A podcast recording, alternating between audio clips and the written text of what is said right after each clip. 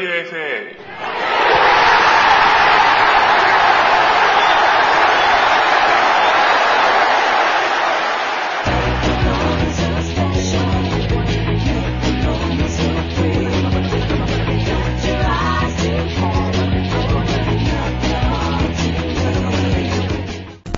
フットボールアゲインがお送りするポッドキャスト番組、ラジオ FA。どうも、えー今週も始まりました。えーしばらくですね、えー結果速報が空いてしまったのですが、えー今回はですね、え各試合の結果を中心にお届けしたいなと思います。まずはですね、イングランドプレミアリーグから参ります。え現在のところ、え31節までですね、まあチーム数に、まあばらつきはあるわけですけども、まあほぼ、え30試合、31試合を、え終えた形になっております。やはり、えー直近の、えービッグマッチといえばですね、マンチェスターユナイテッド対リバプールという一戦がありました。今シーズンは、えーリバプール、不振を極めているわけですけども、ユナイテッドに対しては非常に、えー成績を残しているという中で、えー迎えた今回の一戦だったわけですけども、えー結果的に2対1でマンチェスターユナイテッドが勝利を収めております。えーこの試合、えー目立ったのはですね、パク・チソンですね。えー1対1でえー迎えた、えー後半にですね、えー決勝ゴール、えー後半59分に、あ、えー59分にですね、パク・チソンがゴールを奪うと。まあ、それが決勝点となり、えー2対1でマンチェスターユナイテッドが宿敵リバプールを下しております。これを受けてですね、順位表は、えーついに、えーポイントの開きが出てまいりました。1位マンチェスターユナイテッド勝ち点69ですね。2位がアーセナル勝ち点67。そして3位がチェルシー勝ち点65なんですけども、チェルシーはユナイテッドに対して1試合、試合の消化が少ないということで、えーまあこれで勝ち点を加えたとしても68ということで、マンチェスターユナイテッドが完全に1位に躍り出ております。で、4位がトッテナム勝ち点55、えーそして5位がマンチェスターシティ勝ち点53ということなんですけども、まあ、マンチェスターシティは現在のところ、えー最も試合消化数が少ないということで、まだ29試合しか消化しておりません。ですので、ここでもし 2, 連勝したと仮定しますと、6点が加わるということで、勝ち点59ということで、単独の4位に躍り出るような勝ち点となっております。で、現在のところ、4位トッテナム5位マンチェスターシティ、そして6位がリバプールとなっております。勝ち点51。で、7位がアストンビラ勝ち点50と。そして8位がエバートンということで、エバートンもじわじわと上がってまいりました。えー勝ち点45。えー8位バーミンガム勝ち点44。えー9位フラム勝ち点38。で、10位がストークシティ勝ち点36ということになっております。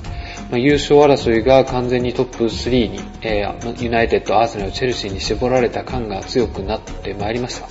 それとともにですね、熾烈を極める4位争いということで、えー現在のところは、えーリバプールがこのトップ4の意地を見せれるか、えーそれとともにですね、えー他のチームが、えーこのトップ4に割って入れるかどうかということでですね、まあ、このトップ4争い、優勝争いともに、え非常に注目が続いていく感じになっております。続きまして、えセリエ A に参ります。え今節の、えビッグマッチといえばですね、ミラン対ナポリという、え試合が行われました。えまあ非常に好調を、えーお互いに維持しているという両者の試合だったんですけども、前半早くもえ13分にナポリがゴールを奪うわけですけども、その後13分後にですね、フィリポ・インザーギが1点を返し、1対1のままえ試合を終えております。これを受けてですね、順位表を見ていきますと、1位はインテルで変わらず、勝ち点60。2位がですね、ミランが上がってまいりました。えー試合数、試合消化数はインテルと同じで、勝ち点59ということで、1勝ち点1点差まで追い上げてまいりました。3位がローマ、えー勝ち点56。4位がパレルモ勝ち点47ということでですね、完全にこの優勝争いが、えー3チームに限られてきたなと。まあそれと、これはプレミアともえ似ているわけですけども、それとともにこの4位争い、チャンピオンズリーグ争いというものが熾烈を極めてきております。4位がパレルモ47、えー、5位がサンプドリア勝ち点47同じくですね、えー、6位がユベントス勝ち点45と、えー、7位ジェノア勝ち点42、8位ナポリ勝ち点42、9位フィオレンティーナ勝ち点41、10位カリアリ勝ち点39と。いうことになっております。えー、こちらも非常に注目、まだまだ続きますね。続きまして、リーガ・エスパニョーラに、えー、参ります。リーガリーガ・エスパニョーラはですね、今節は、えー、まさにまずこの試合から取り上げたいと思うんですけども、バルセロナ対サラゴサの一戦が行われました。えー、この試合は何と言ってもメッシですね。前半5分にまず奪った後にですね、えー、65分にもゴール、そしてですね、77分にもゴールということで、まあまさに一人でハットトリックを達成したということでですね、もう完全に一人で決めたというような試合となっております。まあ、このメッシのゴールの後、サラゴサが2点返すわけですが、まあ、終了間際ですね、PK でイブライモビッチが1点を加えて4対2ということで、えー、この一戦を終えております。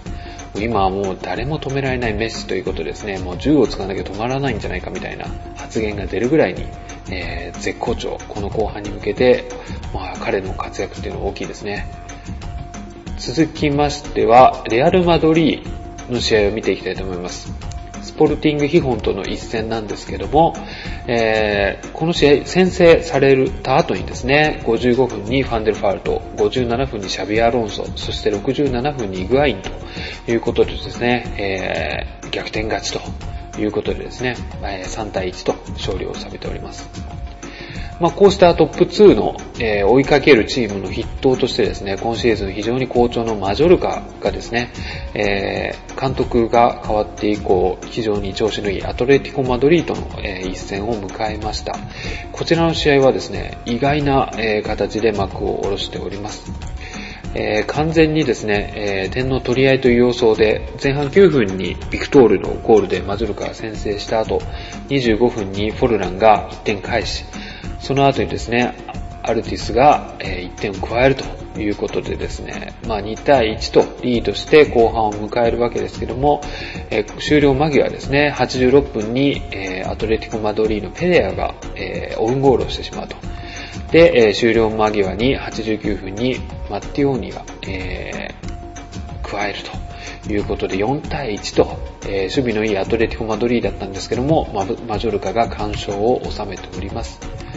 以上を受けてですね、順位表を見ていますと、1位がレアル・マドリー勝ち点68、2位が同じく勝ち点68でバルセロナですね。え両者の違いは得点の差に現れているということで、マドリーが得点74なんですが、バルセロナが得点68ということで、1位、2位の差となっております。3位が、えー、こんなに離れてしまいましたね。3位がバレンシア、えー、勝ち点50ということで、バルセロナ、レアル・マドリーの2強から18点もすでに離れてしまったということで、えー、まあ、このリーガに関しては、3位、4位というこのチャンピオンズリーグ出場権争いというものが、えー、これから熾烈を極めていくんだなという感じになっております。そして4位が、え、今節大賞を収めましたマジョルカが勝ち点46で続いております。そして、えー、5位がセビージャ勝ち点44、えー、6位がアスレティックビルバオ42、7位がデポルティボ勝ち点42、8位がヘタフェ勝ち点37、9位がビジュアレアル勝ち点36、そして10位がアルメリア勝ち点33という形になっております。まだ、えー、チャンピオンズリーグ残り2枠をめぐってはですね、まあ、デポルティボ、えー、ぐらいまでも、えー、まだまだチャンスがあるということで、えー、熾烈な争いが続いております。え、続きましてはちょっと日本に戻ってですね、J リーグの、え結果を見ていきたいと思います。J リーグは、え現在のところ第3節まで、え終えております。えこの3節を見ていきますと、えまあ、昇格組から見ていきますと、まあ、ちょっと湘南は、え厳しい戦いが続いているということで、え開幕戦引き分け、え次横浜マリノスに0対3、え第3節は1対3ということで、え1分け2敗という形になっております。えー、同じく昇格組のセレッソ大阪なんですけども、開幕戦は大宮に0対3、えー、第2節はガンバ大阪に1対1と引き分けて、そして迎えた第3節 FC 東京に0対0ということで2分け1敗という形になっております。で、昨シーズン J2 優勝して昇格を決めた仙台なんですけども、開幕戦を1対0、えー、そして第2節を3対1、そして第3節、今節は1対2で負けということで2勝1敗という形になっております。えー、まあこんな形でですね、昇格組が、えー、なかなか引き込もうもある中で、まあさすがの戦いを見せているのが、えー、鹿島アントラーズということででしてね、えー、安定しているかに思えたわけですけども、えー、そんなアントラーズを抑えて意外なチーム、まあ、意外なチームって言って失礼なんですけども、が、えー、現在トップに立っております。ではちょっと順位表を、えー、おさらいしていきたいと思います。1位が清水エスパルスですね。小野伸二復帰して、えー、熟成を迎えている清水エスパルスが現在のところ勝ち点7で1位となっております。え、この、え、差はですね、得失点差で、え、1位ということになっております。2位がサンフレッチェ広島。え、今シーズン ACL との、え、掛け持ちが心配されているサンフレッチェなんですけども、え、見事に開幕ダッシュに成功しております。3位がアントラーズですね。えー、この3チームは同じく勝ち点7ということで、得失点差の違いでこの、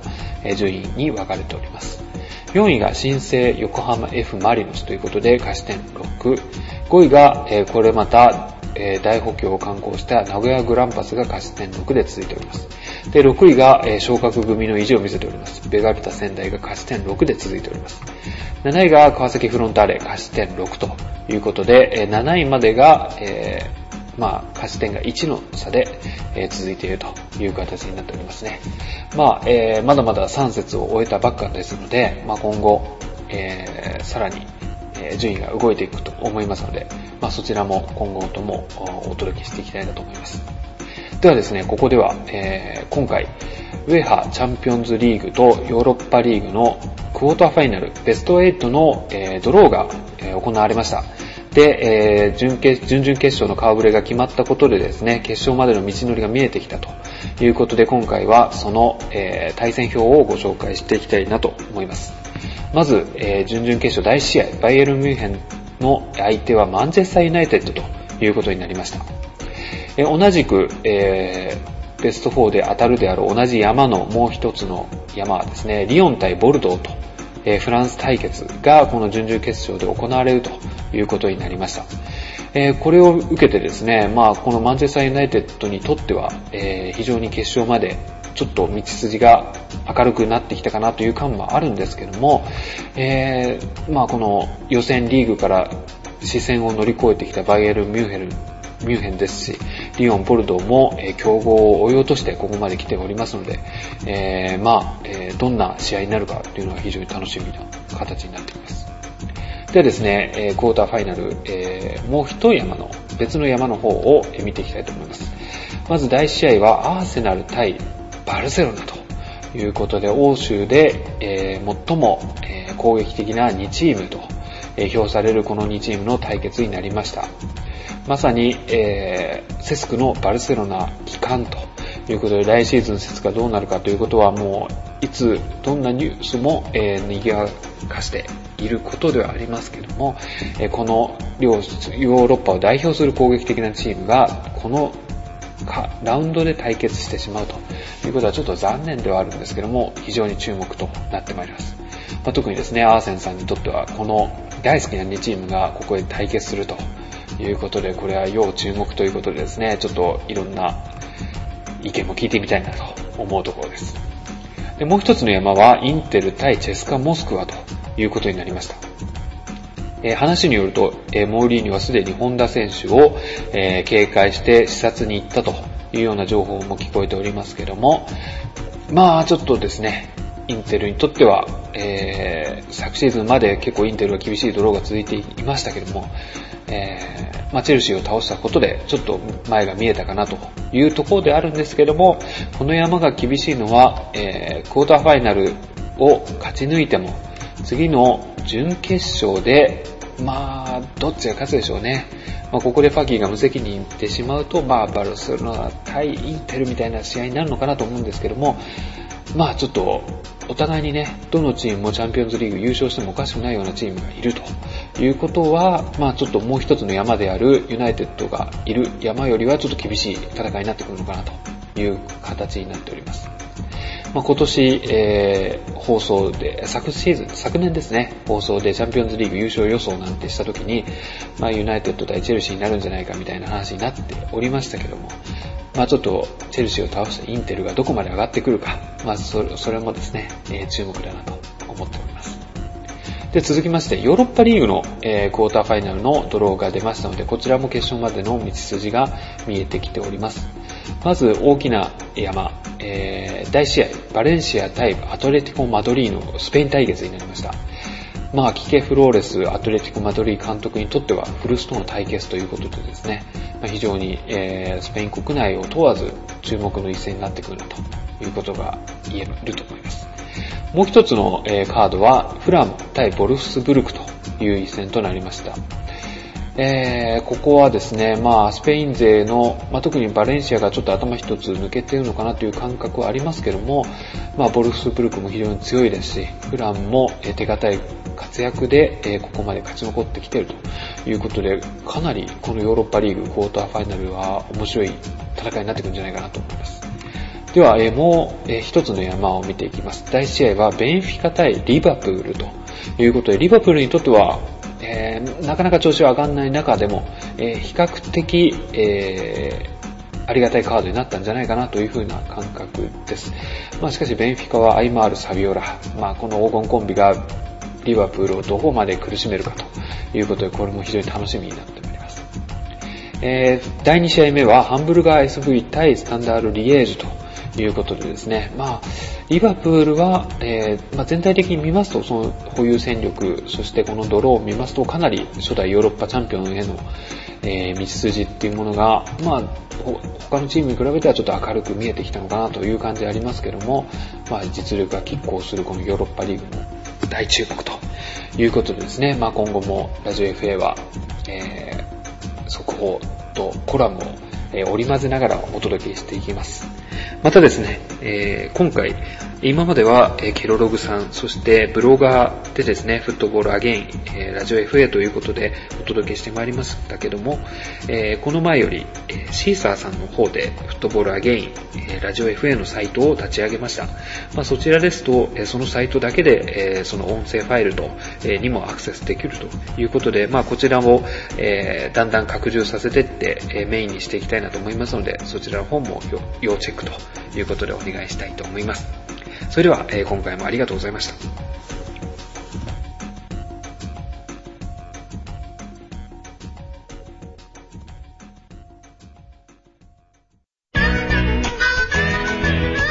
ラジオ FA はフットボールアゲインがお送りしました。